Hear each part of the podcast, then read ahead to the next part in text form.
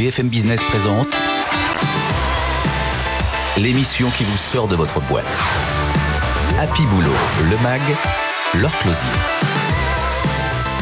À tous et bienvenue dans Happy Boulot le MAG. Pas de télétravail sans investissement à faire la connaissance d'une entreprise qui a sorti le carnet de chèques, c'est Vistaprint. On sera avec sa DG dans un instant. Osez le slow en entreprise, ralentissez, mais attention, rien à voir avec la décroissance. On va en parler avec Heidi Vincent qui est consultante en marketing. Et puis la réunion est-elle un art? C'est la question qu'on va poser au fondateur et PDG de Comet Meeting. Happy Boulot le MAG, c'est parti. BFM Business. Happy Boulot, le MAG. L'exécutif de la semaine. Et notre exécutif de la semaine, c'est Sabine Léveillé. Bonjour, DG de Vistaprint en France, 20 personnes dans notre pays, 6000 dans le monde. On connaît euh, Vistaprint pour les cartes de visite qu'on imprime, mais c'est pas que ça. C'est pas que ça. Bonjour Laure. Vistaprint, en quelques mots, a vocation à être le partenaire marketing et design des TPE PME. Concrètement, qu'est-ce que ça veut dire? On a une offre de produits personnalisables, comme vous l'avez dit, euh, la carte de visite, mais ça va jusqu'à la banderole, en passant par les goodies, qu'on a complété d'une offre de services, d'accompagnement notamment à la création graphique pour nos TPE, PME. Tout le monde étant euh, télétravail d'abord, en remote first, on dit, tout le monde dans le monde entier, donc les 6000 salariés de Vistaprint depuis août 2020. Euh, c'est évidemment une décision liée à la crise sanitaire, mais tout le monde accepte cette idée euh, de alors, petit, télétravail en premier? Alors, petit, petite nuance, tout le monde sauf les usines de production, parce que chez nous, on produit tout ce Oui, qu'on commercialise, ça, et voilà, de fait, on les a pas passés en remote first. On était déjà, on avait déjà une certaine flexibilité avant euh, le Covid. On télétravaillait une à deux journées par semaine tous. C'est vrai que le Covid, le contexte sanitaire a un peu accéléré et cristallisé les choses. On est passé en remote first, donc euh, télétravail d'abord en août 2020, euh, comme vous l'avez dit. Mais attention, le remote first chez nous, ça veut dire que même si on a la possibilité de travailler depuis où on le souhaite, on peut aussi venir dans nos espaces collaboratifs et dans nos bureaux. Donc il y a vraiment davantage de flexibilité. Donc oui, toute l'équipe France a accepté euh, de ces nouvelles conditions. Et en réalité, tout le monde revient, quoi, une fois, deux fois par semaine Pour l'instant, ouais, c'est une à deux fois par semaine. On va voir euh, comment les choses évoluent au fil de l'eau. Vous avez mis en place le télétravail, mais aussi fait des investissements. Il y en a euh, pas mal. Moi, ça m'a surpris quand on a euh, discuté pour préparer cette émission. Vous êtes au-delà des propositions de marché. Rien n'oblige aujourd'hui l'employeur à financer le télétravail euh, chez ses employés, mais c'est plutôt bien de le faire. Possibilité d'emmener tout son matériel chez soi. 85 euros de frais pris en charge par mois. Ça, c'est quoi? C'est le, le téléphone? Exactement, la connexion Internet. On avait aussi, on a mis en place une enveloppe budgétaire de 450 euros pour que nos collaborateurs puissent s'installer correctement chez eux. On a revu notre process d'intégration des nouveaux entrants dans l'entreprise pour euh, bien remettre à plat les choses parce que c'est vrai que intégrer une nouvelle entreprise qui est en remote first, bah, ça peut être compliqué et ça peut être déroutant. Et on veut vraiment accompagner nos collaborateurs du mieux possible. On a mis en place aussi des consultations avec des ergothérapeutes pour s'assurer que nos collaborateurs étaient bien installés. Il y a tout l'aspect formation aussi qu'on a revu. On a débloqué l'accès à une plateforme de formation disponible H24 avec pléthore de formations euh, à volonté en fait pour nos collaborateurs. Bref, tout un ensemble de mesures parce qu'on voulait vraiment les accompagner dans cette transition. Vous avez fait euh, des enquêtes pour savoir euh, comment ils se trouvaient, ils se trouvaient bien en télétravail ou Ouais, pas? tout à fait. Alors, et, et on apprend en marchant, hein, au fil de, au fil de l'eau, avec ces enquêtes, justement, on ajuste le tir. On interroge nos collaborateurs de façon hebdomadaire pour avoir leur ressenti en termes d'impact sur, sur, euh, sur leur bien-être personnel, voir comment est- est-ce que le- leur, euh, leur impact sur l'entreprise est au niveau de leurs attentes, euh, quels sont, quel, quel est leur ressenti. Et donc, on évolue au fil de l'eau. Typiquement, ce que je vous disais sur l'intégration des nouveaux entrants, c'est suite à un feedback, de, enfin, un retour de Mhm. nos collaborateurs. Ils nous disaient, bah, le, les nouveaux entrants, les nouvelles recrues ont un peu de mal à s'intégrer. Et donc, c'est en ça qu'on a, après ça qu'on a remis à place le, à plat Toutes le- les semaines, c'est beaucoup interroger ses collaborateurs. C'est vrai. Alors après, le, le système qu'on lit les utilise. feedbacks C'est vous ou Ouais, c'est moi. Et puis euh, tous les managers de mon équipe. Ce qui se passe, c'est qu'on a un ensemble de questions qui c'est assez bien fait, qui sont distribuées de façon aléatoire. Donc on n'inonde pas les collaborateurs de façon hebdomadaire, mais euh, on, leur, on leur pose trois questions par semaine, trois quatre questions, et on, on agrège les résultats pour euh, pour en tirer les, les, les leçons. Et tout le monde répond. Ouais. C'est euh, tout Enfin, le monde est. Généralement, on a une, une écrasante majorité, oui, de réponses, sauf si les gens sont en vacances, bien entendu, mais il y a, ça marche en fait. Et après, on fait des débriefs aussi de façon mensuelle avec les équipes, mensuelle, trimestrielle, ça dépend des groupes, mais on essaie de voilà de, de, de, de tenir compte du mieux possible et d'avoir des discussions constructives avec nos collaborateurs collaborateurs à la suite des résultats. Vous êtes aussi aperçu que certains avaient besoin d'une petite pause, d'où l'idée des Recharge Day. C'est des demi-journées plutôt le vendredi que vous avez offert cet été. Alors, j'en avais pas parlé spontanément parce qu'on est toujours en train d'analyser les résultats, mais c'est exactement ce que vous disiez.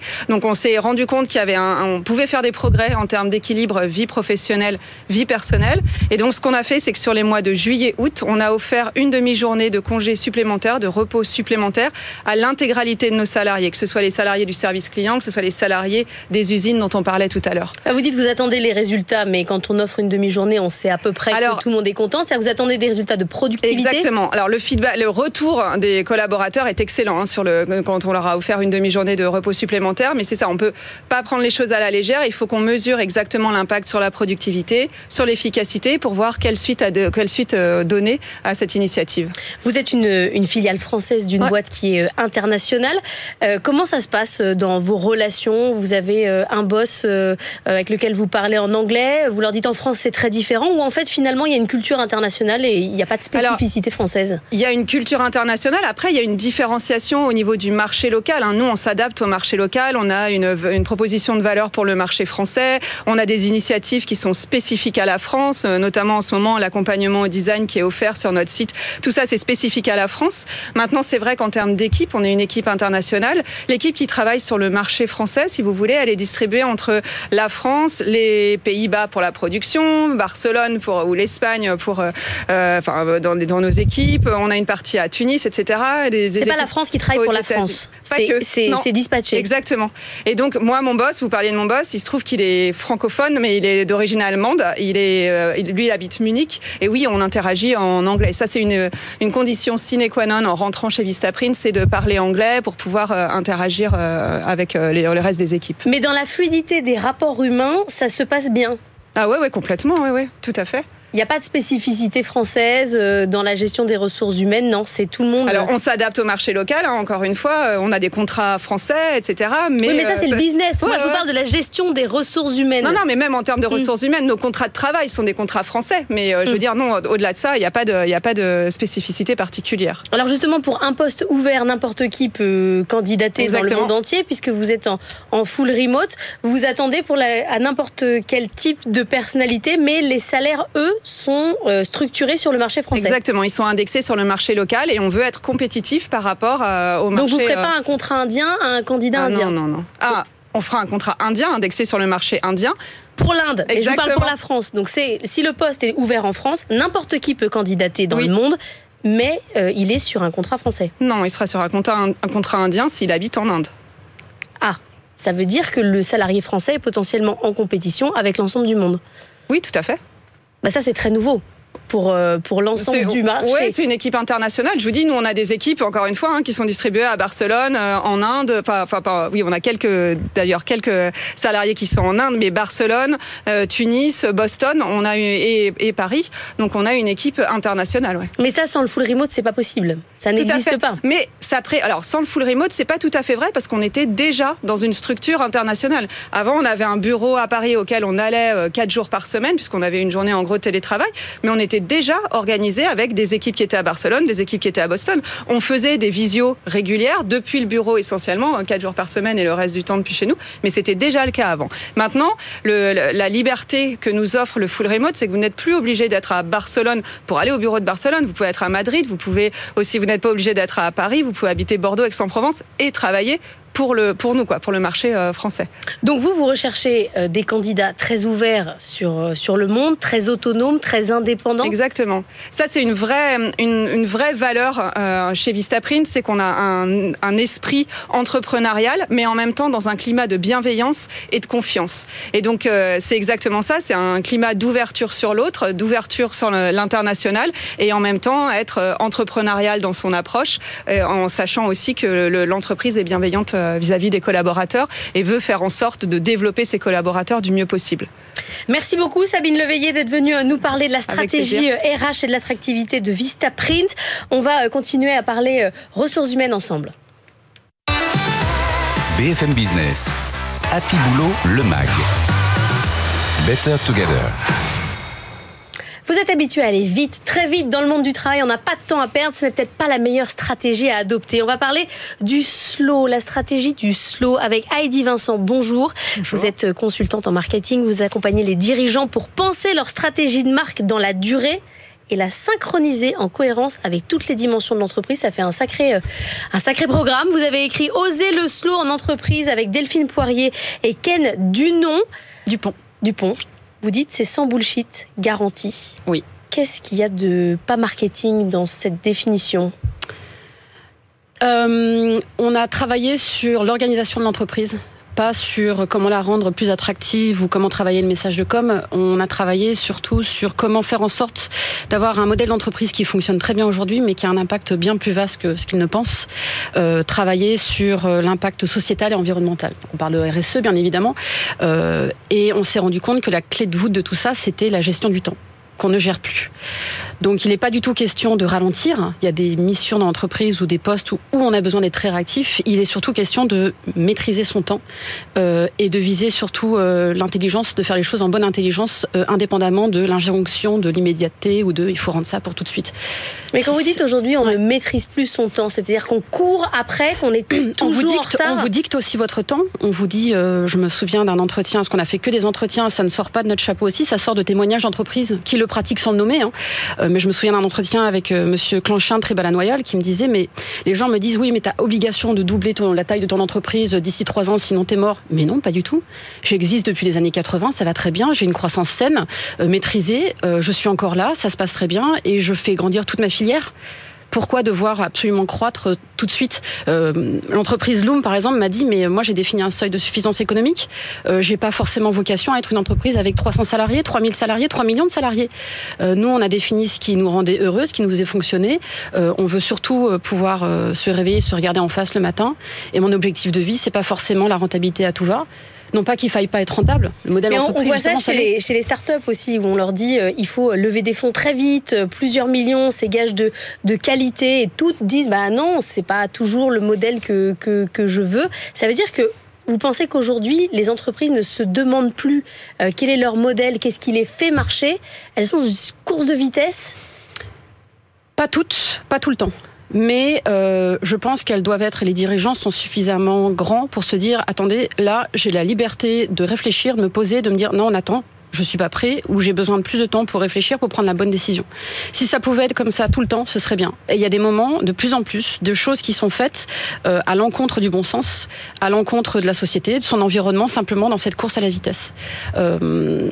Mais vous dites pas il faut euh, décroître. Ça n'a rien à voir. C'est pas la décroissance que vous prenez, c'est la réorganisation du temps. Il y a énormément de préjugés sur le slow, à commencer par son mot qui veut dire lentement. Mais en fait, le mot il est né dans les années 80, donc c'est pas nouveau. C'est pas du bullshit marketing, c'est pas une mode. Il est né dans les années 80 pour contrer euh, les ravages du fast. Donc quand on comprend le fast et ses ravages, on comprend le mot slow. Euh, rappelez-moi votre question. J'ai oublié la question, désolée. Comment, comment on se réapproprie son temps dans l'entreprise? Si c'est pas de la décroissance, si c'est pas euh, le fait de changer de modèle de production, comment on ralentit son décroître Comment on ralentit sans décroître Peut-être qu'il faut définir des objectifs qui ne sont pas juste la rentabilité financière. Elle est nécessaire pour que l'entreprise reste pérenne, mais vous avez d'autres objectifs qui sont aujourd'hui obligatoires, qui sont sociétaux, environnementaux, faire grandir la société, protéger ou réparer l'environnement. Euh, et donc, est-ce que c'est la décroissance Non, pas forcément. Un seuil de suffisance économique Oui, probablement, parce qu'à un moment, on atteint un tel seuil que ça va à l'encontre peut-être du bien-être des salariés, on en parlait juste avant, que ça va peut-être à l'encontre de euh, euh, des règles environnementales ou euh, ou du bon sens tout simplement en fait. Donc quand vous les rencontrez, les chefs d'entreprise ou même les chefs de service, parce que ça, ça se décline au sein de l'entreprise, mm. vous, vous, leur dites quoi? Vous leur posez, vous leur dites commencez à vous poser des questions, vous, vous, leur apportez une, une autre vision? D'abord, c'est de faire l'état des lieux de ce qu'ils font bien.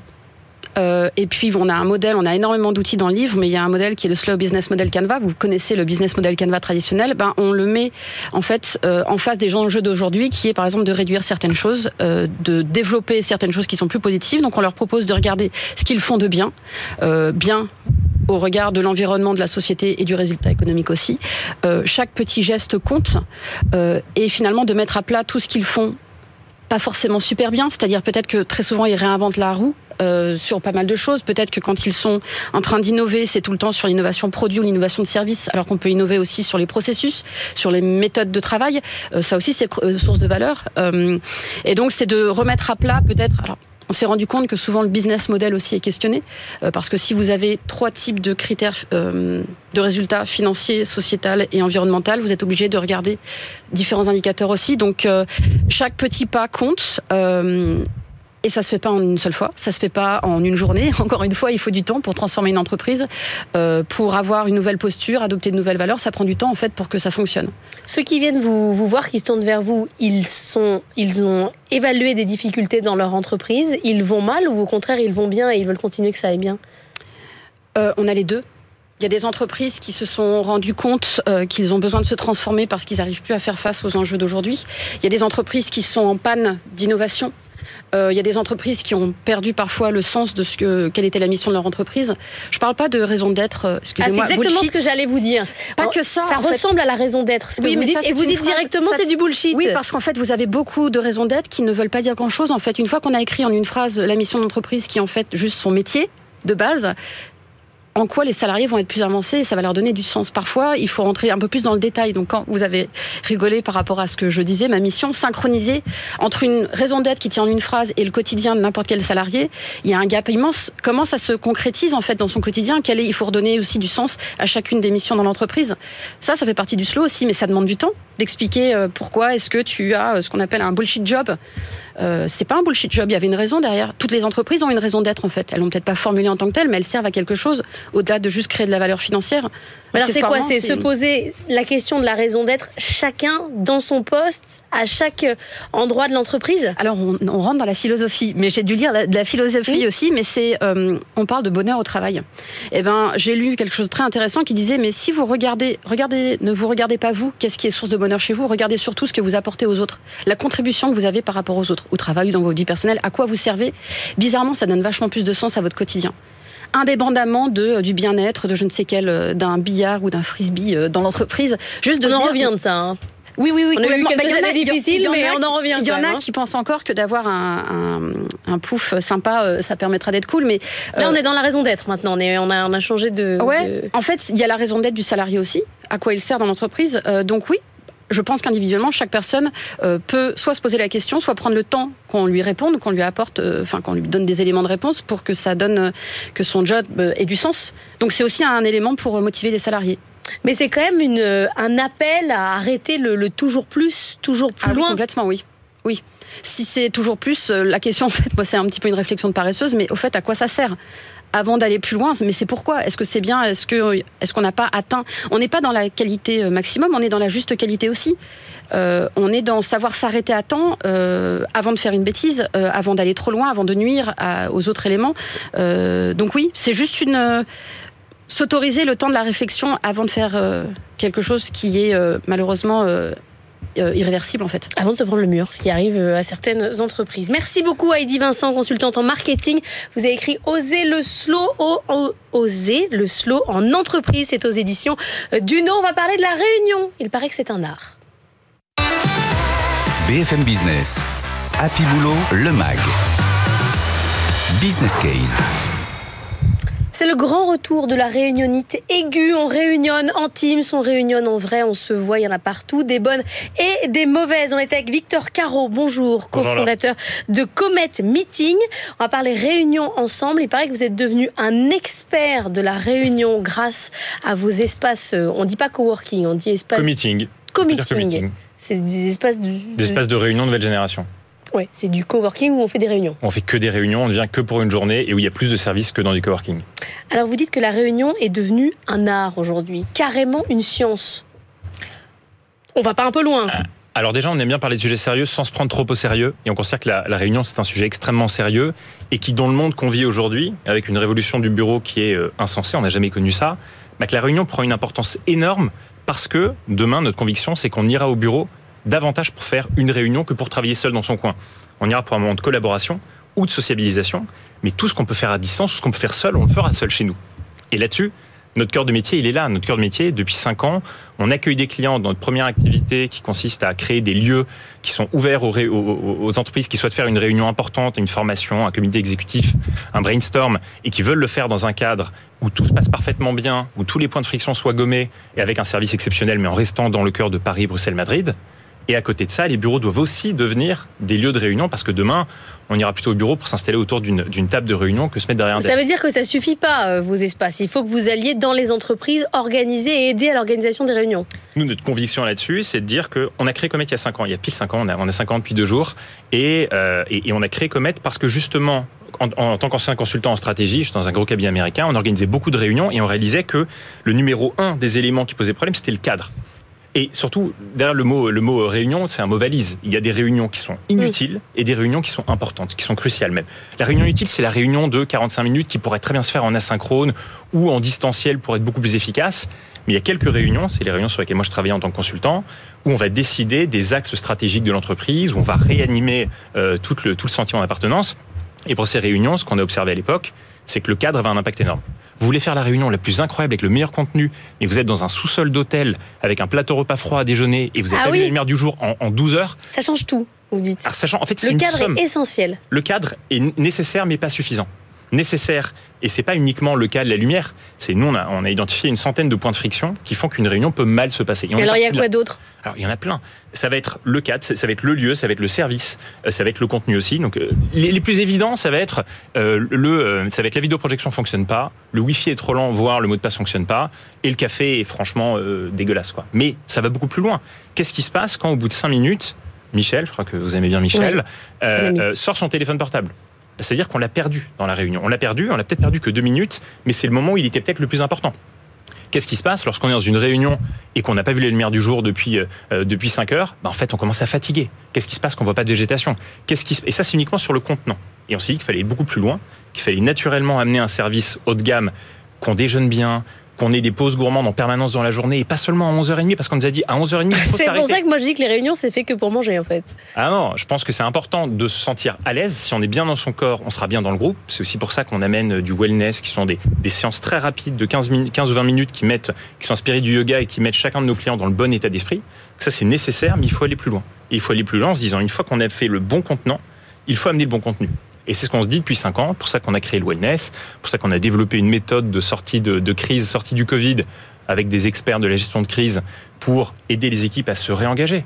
On était tous exsangues, et ainsi de suite. Et donc, on a l'impression, quand on vous écoute, que du coup, la réunion, c'est hyper important. Quoi. On fait pas juste comme ça une petite réunion, on se met à deux dans une salle et on se parle. Non, il faut un cadre, ça s'organise, il faut payer cher. Enfin, ça a l'air... Euh, Enfin, on vient plus là par hasard, quoi. alors non et non, parce que déjà, nous, notre conviction, c'est qu'il y a une majeure partie des réunions ne sert à rien. Et que un cadre, en moyenne, il passe 17 ans de sa carrière, sur 40, 45, 50, on verra demain, en réunion. Et sur ces réunions, il y en a beaucoup qui sont inefficaces et qui sont fatigantes. Notre conviction, c'est qu'il faut arrêter de parler juste de réunions ensemble. Il y a des réunions inutiles et il faut toujours se demander est-ce que je suis en train de faire une réunion parce qu'elle a du sens ou au contraire, c'est juste que je veux bloquer, je devrais me bloquer un moment dans mon agenda et bosser seul. Mais je trouve que c'est plus simple et plus sympa quand il y a d'autres personnes autour de moi et qu'il y a un truc à grignoter. Mais est-ce que je peux pas la faire en asynchrone ou en distanciel Et si vraiment vous avez passé ce parcours du combattant, si vraiment vous devez faire une réunion, alors vous la faites bien. Et pour la faire bien, il faut, on a même créé un petit livre qui s'appelle La Co-méthode, avec les 60 conseils pour arrêter de rater ces réunions quand on doit les faire. Le premier conseil, c'est stop, devez-vous vraiment vous réunir? Bah non, probablement pas. Mais si je dois me réunir, bah, alors il faut que sur l'avant, le pendant et l'après, je la fasse mieux. C'est pour ça qu'on. Et alors comment on vérifie que c'était une bonne réunion? Qu'est-ce qu'il faut Qu'est-ce qu'on doit sortir de, cette, euh, de ce petit meeting? Les meetings, c'est plus chic. Meeting, ouais. Ensuite, on n'aime pas trop le, franglais, en même temps, on l'utilise un peu. Mais, mais le, le réunion séminaire, committing, il faut bien, il faut bien s'adapter à son marché. Euh, et donc là-dessus, euh, une réunion qui est efficace, déjà, moi, ce qu'on me disait en conseil, c'est une réunion sur deux n'a pas de prochaines étapes. Et donc, elle sert à rien. C'était un bon moment. Tandis qu'une réunion, ça doit être un point de départ. Donc, qu'est-ce qui fait une bonne réunion Si je me concentre que sur l'après, bah, c'est une réunion où les dix derniers pourcents de temps de la réunion, euh, peut-être c'est peut-être cinq minutes, c'est peut-être une heure, on les consacre à faire un, résumé de ce qu'on s'est dit et à définir des next steps, des prochaines étapes très claires, qui doit faire quoi, pour quand, avec qui. Euh, c'est aussi, euh, c'est aussi une réunion où on va laisser une trace écrite, on va se l'envoyer et ainsi de suite. Donc il y a plein de choses qu'on peut faire pour en faire une bonne réunion. Donc en tant qu'organisateur de réunion, euh, vous rentrez vraiment avec les entreprises dans l'organisation. Vous, vous leur dites pas juste je suis le lieu, on s'appelle pour les plateaux repas. Non, vous, vous dites il faut que ça dure tant de temps, il faut qu'il y ait quelqu'un qui prenne des notes. Non, on leur dit deux choses. Aujourd'hui, on est devenu, on est leader du committing et donc des lieux de réunion en ville, Paris, Bruxelles, Madrid, et donc nos clients peuvent venir et pour le même prix qu'une salle de réunion d'hôtel milieu de gamme en sous-sol avec un plateau repas, c'est pour ça que je prenais cet exemple. Vous avez une expérience incroyable dans des bâtiments en plein centre euh, des villes et avec un staff qui est, euh, qui est incroyable.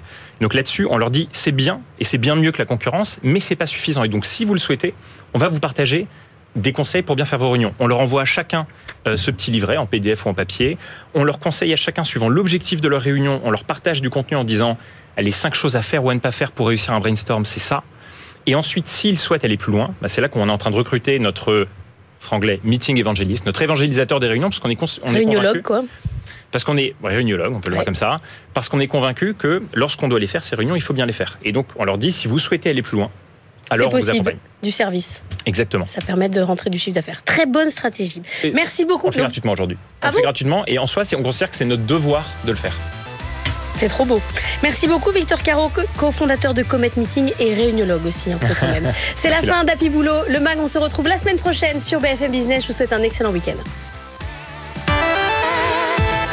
BFM Business, Happy Boulot, le MAG. L'émission qui vous sort de votre boîte.